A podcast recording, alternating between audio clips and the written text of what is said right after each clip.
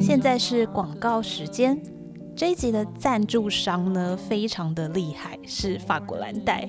哇塞，到法国蓝带学法式料理跟甜点是我的梦想哎。可是因为现在疫情啊，而且我们工作那么忙，也不太可能会去啊。对，可是呢，其实法国蓝带呢，它在二零一六年呢就已经在高雄建立校区，而且它是由法国主厨驻点亲自教学。可是我不会法文怎么办啊？哦，因为没关系，因为他们是用英文教学，再搭配同步的中文口译，所以不会法文也不要紧，让你不用飞出国呢，也可以一圆蓝带梦想。那他们的春季班呢，即将在四月八号开课，夏季班呢会在七月八号开课。如果对相关资讯有兴趣的话呢，也可以看一下我们的资讯栏连接哦。哦，Bonjour。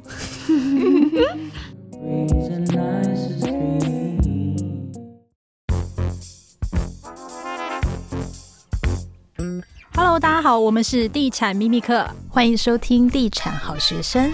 Hello，大家好，哇！央行势在必行，应该就会升息了。对自助客到底有哪些影响呢？央行十七日就在我们录音的明天将要举行里监事的会议。似乎央行升息是早晚的问题，但升息其实牵扯到的经济层面真的还蛮广的。毕竟台湾是出口型的经济体，一旦升息后，内需与投资都会受到影响。若再遇到像这样子全球经济受挫，出口势必受到打击。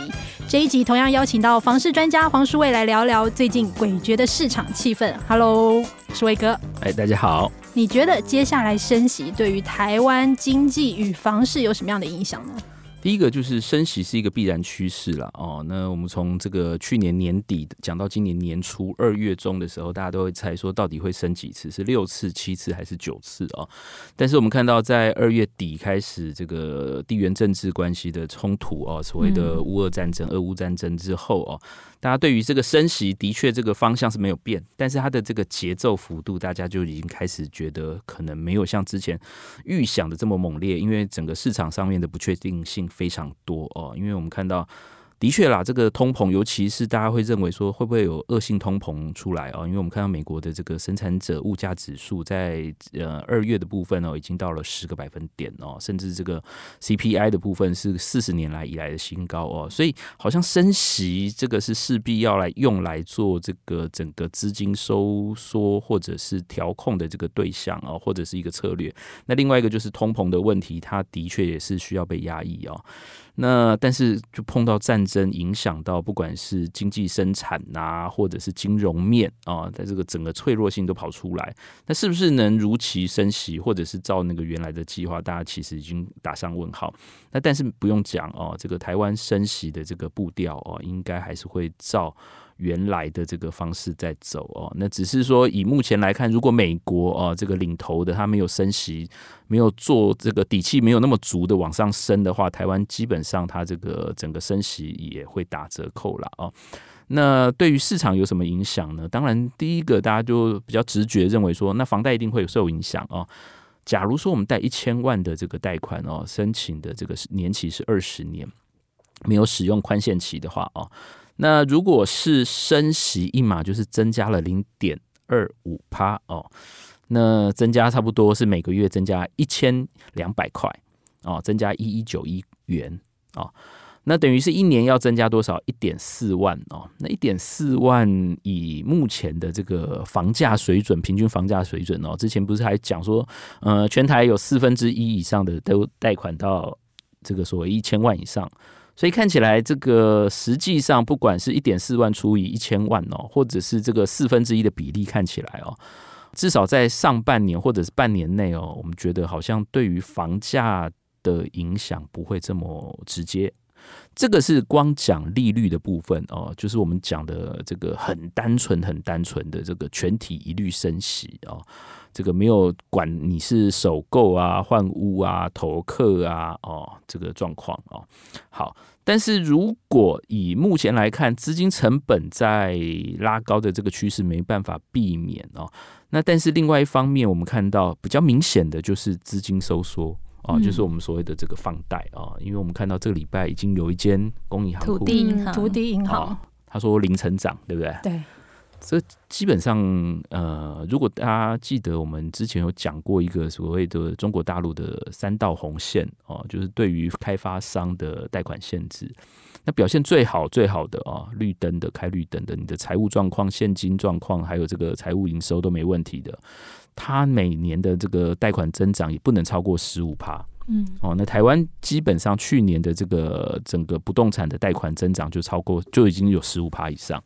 所以看起来这个调控应该是，虽然两个是不一样的，呃，我们说政治主体好了啦，或者是 政府或者是国家啦，但是它的调控的这个微妙之处，我觉得很像哦。所以它现在其实，在年初的时候，行库就已经还开始对于自己的这个土建融或者是房贷的这个业务成长的指标开始做下修，甚至做调控。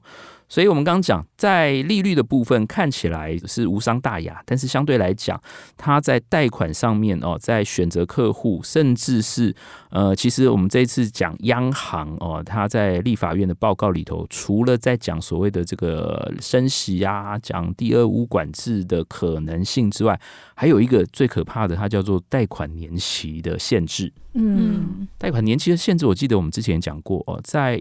一百零一年第一季的时候，呃，应该算是这个廉政中心哦，内政部不动产资讯平台上面公布的数据哦，贷款的这个年期平均是差不多两百二十六期哦。那上一次我们谈到的时候是去年的第一季的时候，已经到了二八二，对。那到第三季就是过了半年，已经到了二八七期哦，所以它这个年期是一直增加。好了，那现在如果要打回原期原形的话，它规定说，嗯，所谓的这个超过二十年的这个贷款，请银行及审慎评估，或者是有部分区域不准做这么长的贷款。那我们看到整个从二八七拉到二四零的话，其实很多案子会做不成。哇，这影响层面很大哦。先帮数学不好的观众朋友换换算一下，这个二八七差不多是二十三年九个月。对对，好，那我们知道这个之前我不知道有没有谈过，就全台湾七都里头哦，贷款期数做最长的是哪里？是干最新鲜的新竹县市，因为他那边这个年所得又高嘛，然后贷款条件也好，条件也好，然后他的这个房价也不是这么高，说真的哦，所以他的这个贷款年数是最高啊，最低相对来讲就是台北市哦。那如果他真的这个贷款的期数一压下来的话，的确哦，对于呃像新竹啊，甚至是台南这种这个未来的，不管是人口结构或者是生产力结构相对比较年轻哦，或者是屋龄比较轻的这些地方哦，其实冲击会比较大。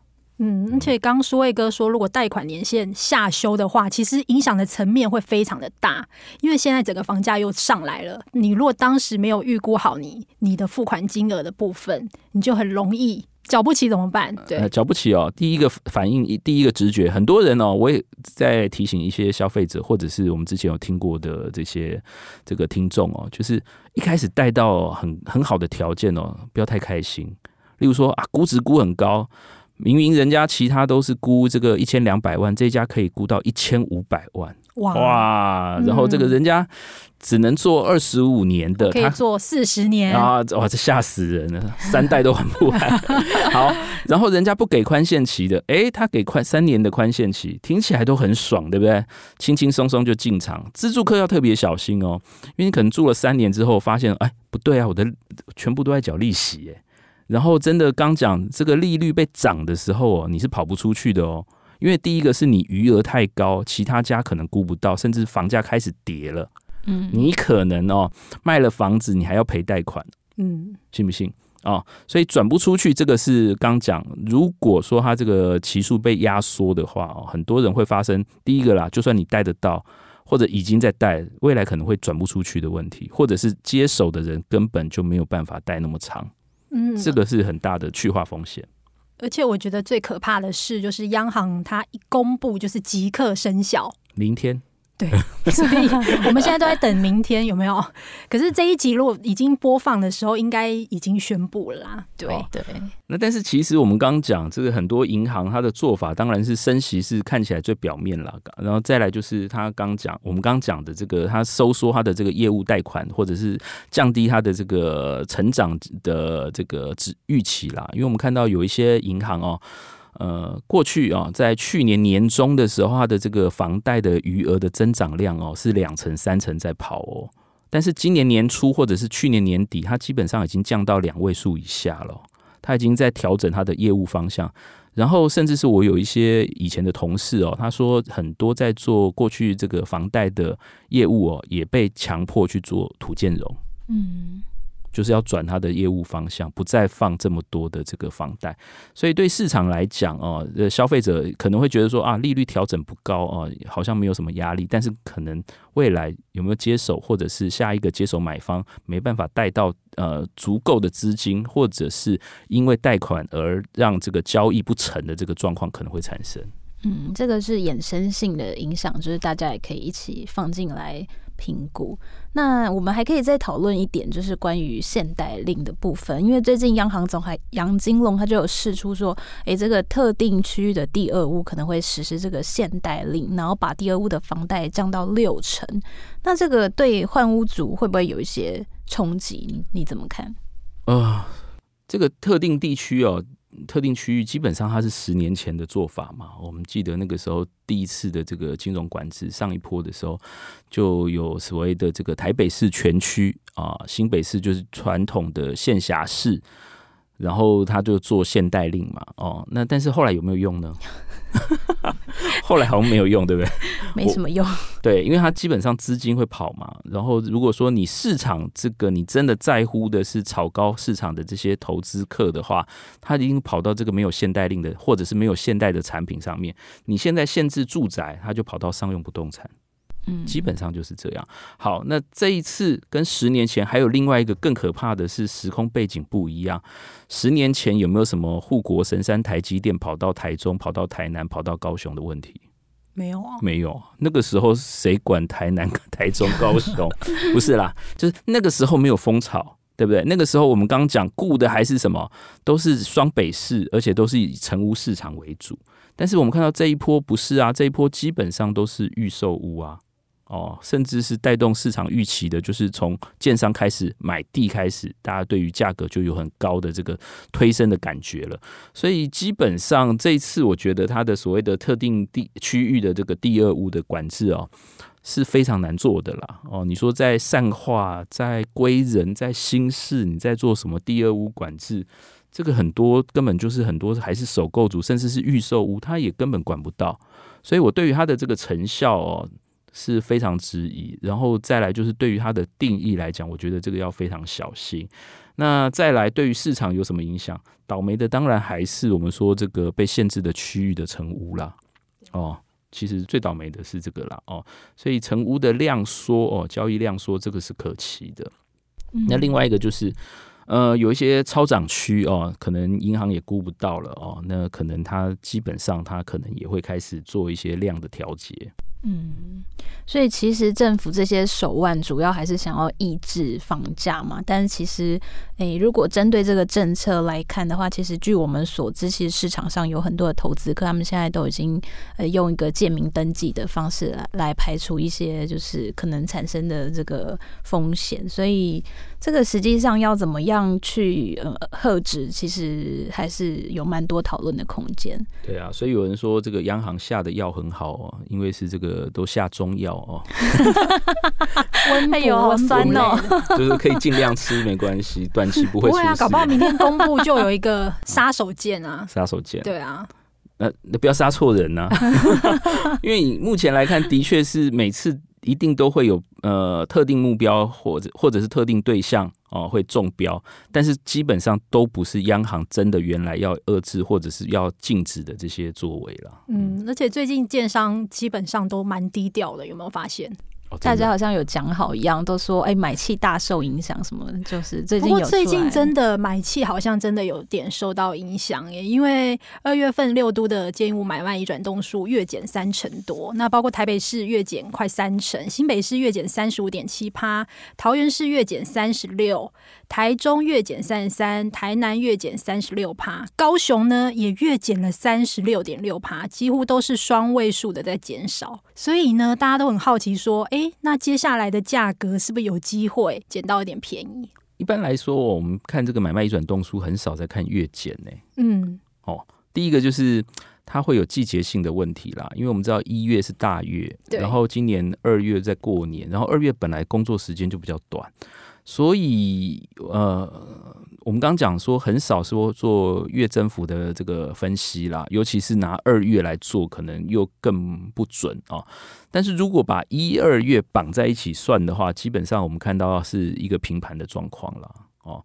那以目前来看呢，呃，市场上面这样风声鹤唳哦，从这个央行静贷啊、限贷啊，到这个财政部啊，甚至地方政府都说要增加囤房税哦，然后再来加上那个内政部还有对于这个五条修法内容哦，诶，那个房市的交易量看起来，如果一二月绑起来是没有缩的话，那其实市场我觉得还是相对比较稳健了。嗯但是我们最近实际在这个预售市场来看，是觉得说，哎，买气好像真的有稍微的比较淡了一点，跟去年那个整个火爆的情况相较之下啦。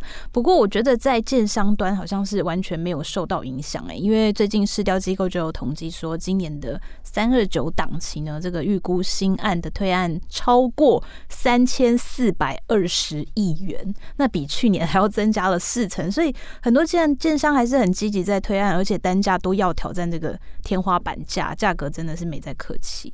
那你觉得说，在这种情况之下，自助客要不要稍微再缓一缓，等一等，还是应该要赶快积极进场呢？对，按量会暴增这个状况。基本上是这个是注定的啦，因为我们之前有讲过哈，那个建造的这个全国的呃住宅的核发量哦，这两这两年哦，这三年哦，基本上都是过过去的一点五倍、一点六倍在成长了。那申请的建造它就是要推案嘛，哦，那所以它那个案量会增加，其基本上就是原来的这个整个数量哦，这个建造申请数量在膨胀。啊，不管是这个从化区的、台北市的这些围老都根，我们看到它也很积极在推案。那这个是量，另外一个就是价格。我们看到现在整个价格也非常的惊人哦。这个台北市的蛋白区超过一百万的新案，好像已经不是新闻了哦。嗯，你说的蛋白区是啊，多白是不是？对，多白，来听一下有多白。欸、北投，对，北投石牌，石牌，石牌。大同哦，大大同真的，大同真的是这一波涨得很凶哎。啊，对对对。另外还有南港，但它不是蛋白区啦，但是南港的价格也是非常的惊人。对，我觉得比较惊人的是刚讲北投跟大同了。嗯，北投因为北四科有带动到。哦，对啊，所以。所以单价上面的暴增跟这个量的如预期上面的扩张哦，都会让整个销售金额大幅增加了。但是以目前来看哦，的确是过去讲的，呃，市况的去化速度好像变慢了。对，哦，没有像之前那么夸张了。还是因为过去都是行销手法，因为最近抓比较严，大家比较不敢。不敢不能排队买房啊！对啊，开案就八成这样。说要关三年，大家突然变得很安静。还要罚很多钱，从五百万变五千万。对对，而且大家多半都比较低调啦。像我上礼拜就是经过，就是新竹，他要往竹科的道路上，然后呢，其实那个定点看板过往都是满满的新竹的建案，但是后来发现一个新竹的案子的 POP 都没有，既然都是桃园青浦的案子。然后呢，就有建商朋友就说，呃，他是因为想要低调卖，也不想要太高调。其实卖的不错，但是就是不想要怎么的高调就对了。所以这个现象还蛮有趣的，跟大家分享。对，所以的确啦，有一些建商他也是怕他的这个成本暴增，他也不敢卖太快。哦，追不上我们刚刚前面讲的这个物价或者是通膨的压力，甚至未来还有升息。然后，如果他这个这个我们说他的买盘里头有投资客又被断货的话，哦，这个基本上他其实会变得比较谨慎了，慢慢转。那可不可以进场呢？就看需求了哦，看区域啊，然后还看奸商。如果你真的是喜欢炒那个很短的哦，甚至是还在做这个换单的这个美梦的话哦。那的确还是有很多产品可以买哦，但是如果一一般的这个自助客的话哦，那以目前来看，有一些区域真的是超涨，或者是那个产品的这个呃未来预售屋或者是这个交屋的这个条件其实变数很大的话哦，那消请那个消费者还要特别注意。嗯，审慎评估。对，好的，那这一集也非常谢谢舒卫哥。那我们下一集要来聊台北的豪宅起死回生了吗？从数据看全球豪宅指数。